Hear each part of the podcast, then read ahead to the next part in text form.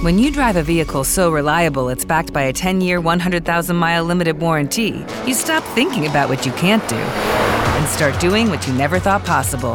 Visit your local Kia dealer today to see what you're capable of in a vehicle that inspires confidence around every corner. Kia, movement that inspires. Call 800 333 4KIA for details. Always drive safely. Limited inventory available. Warranties include 10 year 100,000 mile powertrain and 5 year 60,000 mile basic. Warranties are limited. See retailer for details. Viva a Constituição de 1988! Hoje é o dia do reencontro do Brasil consigo mesmo. Yes, we did. Yes, we can. Thank you. God bless. Cari fratelli e sorelle. This is a great day for America. Brasil acima de tudo, Deus acima de todos. Viva el comunismo! Patria muerte! Estação História, uma produção da RWCast.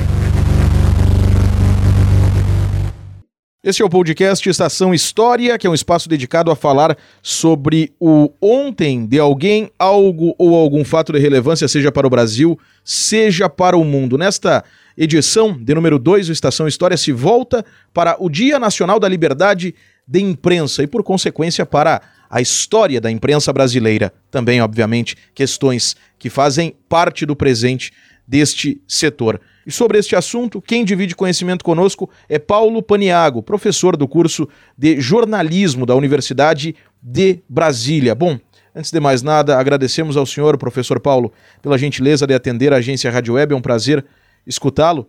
E começamos por aí, professor. Como que surge com importância no calendário brasileiro esta data do 7 de junho, hoje celebrada como Dia Nacional da Liberdade de Imprensa, e que lá em 1908 serviu como é, momento inicial para o Correio Brasiliense, considerado o primeiro marco da imprensa brasileira? É, o que acontece com a história do, do Correio? É, é um jornal, os historiadores não estão bem seguros se esse jornal é considerado o primeiro ou se é o, o a Gazeta do Rio de Janeiro. Por que que acontece? O correio não circulava no Brasil. Ele era impresso em Londres. Isso aí determina uma mudança de postura, vamos dizer assim. O jornal pedia a independência do Brasil, por conta disso, é considerado um jornal o precursor e, e, portanto, um jornal que merecia uma atenção especial. Agora, o, o, a Gazeta do Rio de Janeiro circulava no Rio mas é um jornal muito áulico, muito, muito ligado à corte, muito ligado à questão de, de, de, respeitar, vamos dizer assim, uma determinação, um viés, um ponto de vista, que era o ponto de vista do, do, do imperador, do governador, do, do imperador do, Brasil, né, do, Dom João. É, por conta disso, os historiadores acabam, às vezes, forçando a mão, mas, por exemplo, Nelson Werneck Sodré discute isso e acha que, que, que não se pode considerar o Correio Brasiliense o primeiro jornal. Eu discuto uma outra coisa ainda, que é mais grave, que é o seguinte, que o Correio sequer é um jornal. A gente entende como jornal, o próprio Hipólito chamava de jornal, mas o Correio é mais uma revista. A periodicidade, a abordagem do material, a, a, a, o formato dele tem muito mais a ver com revista do que propriamente com jornal. Então, é, começar a, a, história da imprensa no Brasil por meio de uma confusão é, de, de, de, de denominação, ou seja, tratar uma revista como jornal, já indica aí uma postura complicada para a gente, né, de começo, de saída. Então, é, tudo isso pesa. Agora, quando você depois escolhe essa data como uma data importante, significativa, é, de fato, você está prestando ali uma homenagem a, a uma postura que não deixa de ser uma postura de pedir pela independência do Brasil. Entre parênteses. O Diário de Pernambuco é o jornal mais antigo em circulação no Brasil e na América Latina. Ele foi fundado no dia 7 de novembro do ano de 1825 por Antonino José de Miranda Falcão. Em novembro deste ano, o Diário de Pernambuco completa 196 anos de existência. Claro que esse pedido da independência do Brasil é o Hipólito tinha lá seus interesses, tinha por trás dele os interesses que eram os interesses é, é, é, mercantis da Inglaterra de negociar diretamente com o Brasil sem precisar passar por Portugal. Mas, de toda maneira, é, é importante a gente lembrar e celebrar essa data, porque, afinal de contas, é, é aí que começa né, um pouco da nossa história da imprensa, que é uma história, se a gente for considerar é, pormenorizadamente, é uma história recente, né? Ela tem é, um pouquinho mais de 200 anos, quer dizer, a gente, a gente começou tarde, a gente demorou, Portugal tinha interesse muito grande em manter o Brasil é, é, é, o, o, menos, o menos possível informado do que quer que fosse, portanto proibia não só é, jornais como livros, né? Os livros também não podiam entrar no Brasil, o correio foi proibido de entrar. Isso, isso, isso é o mesmo com a chegada da família real em 1808, é que com a abertura dos portos é que alguns, alguns prelos começam a circular. Entre parênteses. A transferência da família real portuguesa de Portugal ao Brasil ocorreu no ano de 1808. Ela foi consequência da invasão de Portugal por tropas francesas durante o período napoleônico. Para evitar de ser capturado pelas tropas de Napoleão Bonaparte, Dom João VI ordenou a mudança da corte. Este acontecimento transformou o Rio de Janeiro na capital do Reino de Portugal e trouxe transformações profundas para o Brasil, seja no âmbito econômico, seja no social e no político. As transformações e a acomodação dos Bragança no Brasil contribuíram para que a independência do Brasil fosse antecipada, se concretizando em 1822. É, e aí você começa a ter uma certa liberdade, mas é uma liberdade vigiada, controlada, né? uma, uma, uma liberdade que está ali sob as vistas, que é concedida, é concedida é, é, só aqueles que se submetem a um determinado padrão, um determinado ditame, a um viés, a uma ideologia. Né? Então, é uma liberdade vigiada que aos poucos é que vai sendo de fato conquistada. Mas então é uma, é uma experiência que demora muito e que, enfim, é, é, é, é para a nossa história, né? a gente não pode é, deixar de reconhecer que, em que pese todas essas, todas essas confusões e todos esses embrólios, é a nossa história, a gente tem que olhar para ela e, e entendê-la, né? E, e, e, talvez isso é o mais importante. Uh, e professor, falando uh, em específico do Hipólito José da Costa, como é que nós podemos dimensionar o trabalho que foi feito por ele visando uh, o que serviu para esse desenvolvimento da imprensa brasileira? Olha, é, o Hipólito tinha essa grande vantagem e ou desvantagem de ser, ah, ao mesmo tempo, um cara vinculado ao, ao, Brasil, ou seja, tinha nascido. Bom, hoje não é considerado a região que ele nasceu, não é considerado Brasil, é um, é um parte hoje do Uruguai, mas naquela época era, era parte do Brasil, então ele nasceu, ele era um brasileiro, então ele tinha interesses em defender o Brasil, mas era um intelectual estava em Portugal no momento em que, em que o conflito contra ele se, se agravou, e aí ele partiu para esse exílio. Primeiro passou por uma viagem nos Estados Unidos, depois foi para a Inglaterra, lá encontrou, por meio das conexões dele com, com, com os maçons, né, ele encontrou um mecanismo ali de, de criar esse jornal, essa revista, né, o Correio Brasiliense. Você vê, o, o, o subtítulo do jornal, que é Armazém Literário, Armazém é uma palavra que remete à revista. Armazém é uma palavra é, é, é, cuja origem é árabe, mas que, que quer dizer esse, esse, esse depósito de, de, de, de, mantimentos, de suprimentos, mas que depois vira também é, magazine, vira revista, vira sinônimo de revista. Então, no subtítulo desse, desse jornal dele já tinha uma indicação de que também se tratava de uma revista. Mas era um sujeito que estava ali para, de alguma maneira, defender essa ideia de que o Brasil podia se tornar uh, independente, né? É, e, e, por essa defesa, é, é, um, é uma defesa utópica, em, em, algum sentido, porque vê, as relações comerciais hoje no mundo envolvem uma, uma interdependência, e é claro que para alguns países implica estar numa posição de lateralidade ou de subalternidade, mas implica numa co dependência entre todos e todos, né? É, mas essa ideia de, de, de, apropriação, de liberdade, de autonomia, ela é importante. Então, é, ele, ele aparece aí como um defensor dessa ideia, né? dessa ideia de que o Brasil, que havia uma nação brasileira e que ela podia ser defendida. Então, essa é uma ideia bonita e a gente gosta de se, se prender a ela, né, com razão. Muito bem. É... Professor Paulo, para situarmos quem nos acompanha, como é que nós podemos desenhar este desenvolvimento inicial da imprensa brasileira a partir desse começo do século XIX?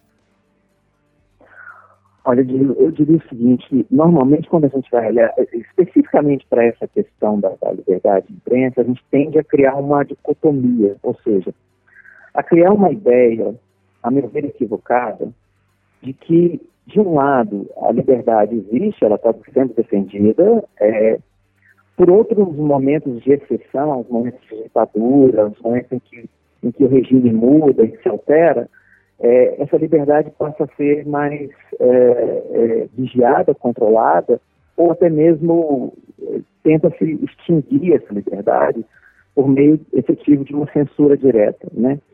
Entretanto, eu, eu acho essa visão um pouco limitada no sentido de que é, quando você pensa nos momentos de liberdade, bom, a imprensa até pode, vamos dizer assim, ter mais autonomia para agir diante desse quadro de liberdade.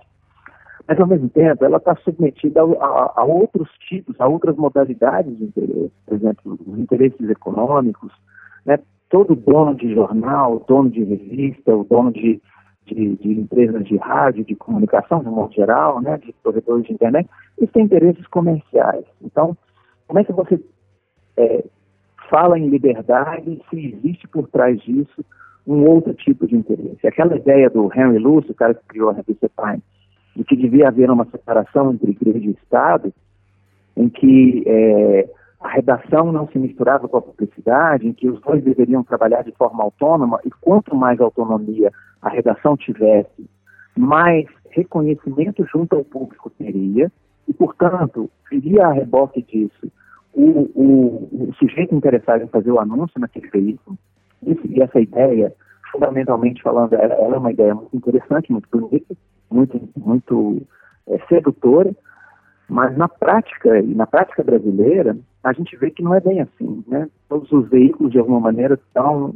de alguma maneira, atrelados é, a interesses econômicos, e isso limita, de, alguma, de algum modo, as abordagens, né? Eu fico pensando também na responsabilidade que as, que as universidades têm na formação da mão de obra qualificada, que são jornalistas, para que eles tenham mais autonomia, para que eles pensem por conta própria, para que eles produzam pautas, para que eles não, ficam, não fiquem a mercê ou a reboque das pautas produzidas fora do ambiente da redação, ou seja, que o repórter seja capaz de pensar autonomamente, produzir sua própria pauta, pensar as questões importantes, verdadeiramente importantes para o país, né? que às vezes aparecem. A gente vê de tempos em tempos. Hoje de manhã eu estava lendo uma matéria do Tiago Amparo na Folha. É impressionante que um sujeito com aquela, aquela envergadura, com aquela postura né, tão, tão ativa e tão engajada, possa, tá, possa ter um espaço dentro da imprensa, mas isso é importante, é importante que os espaços sejam ocupados, é importante que a gente busque autonomia, mas é, é sobretudo importante que a gente busque autonomia é, das jovens mentes, dos, dos, jovens jornalistas, que eles possam é, pensar de forma autônoma e pensar as pautas importantes, né? que não fiquem à mercê da pauta que está sendo produzida em algum outro lugar. Eu acho que esse é o ponto que a gente deve, é, sobretudo, pensar daqui para frente, considerando toda, toda a trajetória que nós tivemos até agora. Se a gente conseguir alavancar um tipo de discussão nesse sentido, pode ser que a gente ainda tenha esperança. Hein? Muito bem, professor Paulo.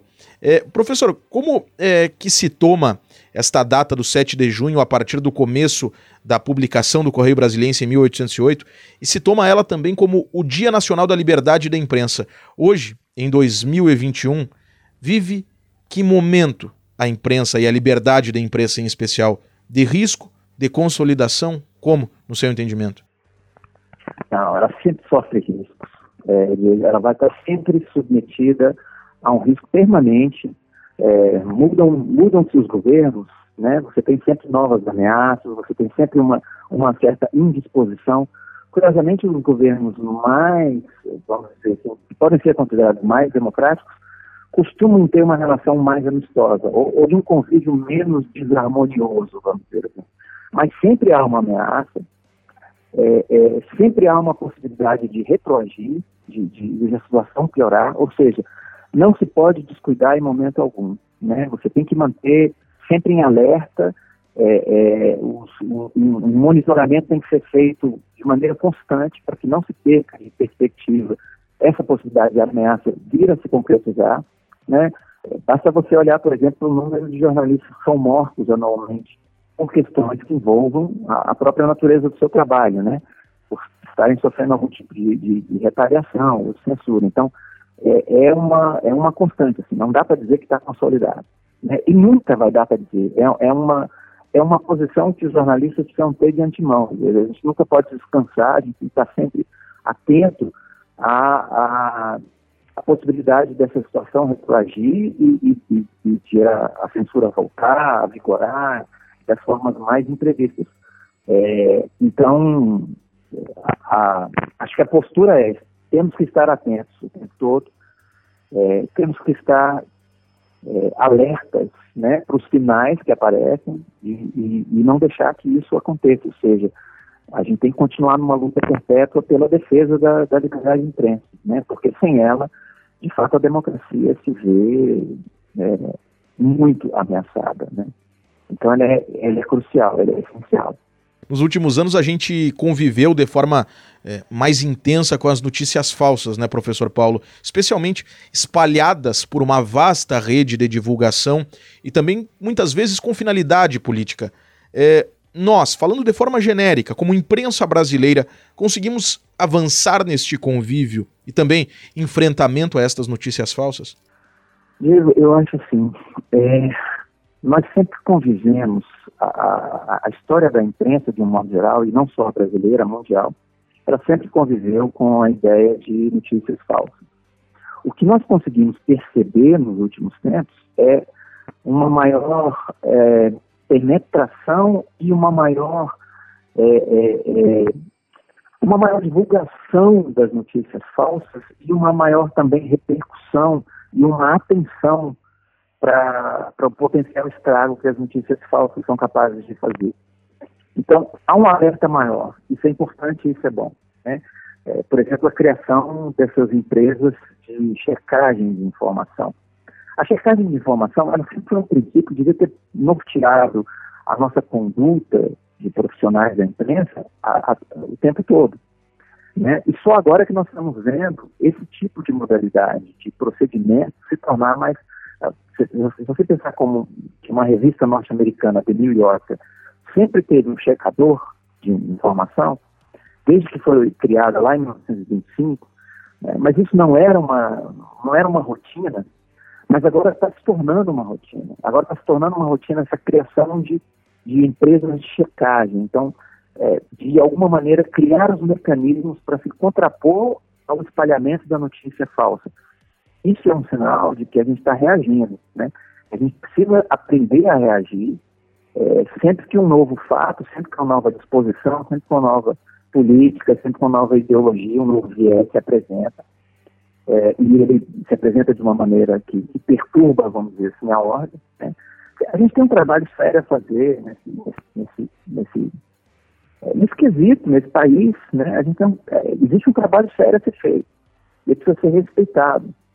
É, então a gente não pode, não, não pode abrir mão, por exemplo, né, dessa checagem das informações. A gente não pode abrir mão de, de, ter uma transparência de como é que nós conseguimos as informações, como é que nós chegamos a ela, como é que nós conseguimos, de alguma maneira, transmitir isso para um público que, que é amplo, no fim das contas. Então a gente tem uma responsabilidade muito grande com esse, com esse quesito, com esse, esse aspecto da, da informação. Né? É, eu tenho esperança, Diego. Eu acho que é, se a gente continuar trabalhando bem e, e, de maneira atenta, nós podemos produzir um bom material e, e, e, nesse sentido, produzir as boas reações também quando as novas questões aparecem. Entende? Professora, muito obrigado pela conversa. Até uma próxima. Até. Esta foi a edição de número 2 do podcast Estação História, da agência Rádio Web, que abordou o Dia Nacional da Liberdade da Imprensa, além de algo sobre a história da imprensa brasileira e desafios vigentes na altura do ano de 2021 para este setor. Acompanhe o RWCast, onde sempre, nas quartas-feiras, vai ao ar uma nova edição deste podcast que aborda a história de alguém, de algo ou algum fato importante, seja relacionado ao Brasil ou não. Até uma próxima ocasião. O Estação História teve apresentação e roteiro de Diego Cigales. Esta edição está disponível no rwcast.com.br e nos principais agregadores de podcasts.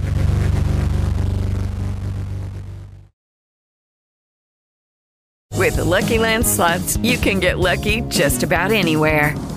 This is your captain speaking. Uh, we've got clear runway and the weather's fine, but we're just going to circle up here a while and uh, get lucky. No, no, nothing like that. It's just these cash prizes add up quick. So I suggest you sit back, keep your tray table upright, and start getting lucky. Play for free at LuckyLandSlots.com. Are you feeling lucky? No purchase necessary. Void where prohibited by law. 18 plus terms and conditions apply. See website for details. Lucky Land Casino asking people what's the weirdest place you've gotten lucky? Lucky? In line at the deli, I guess? Aha, in my dentist's office. More than once, actually. Do I have to say? Yes, you do. In the car before my kids' PTA meeting. Really? Yes. Excuse me, what's the weirdest place you've gotten lucky? I never win and tell. Well, there you have it. You can get lucky anywhere playing at LuckyLandSlots.com. Play for free right now. Are you feeling lucky? No purchase necessary. Void where prohibited by law. 18 plus. Terms and conditions apply. See website for details.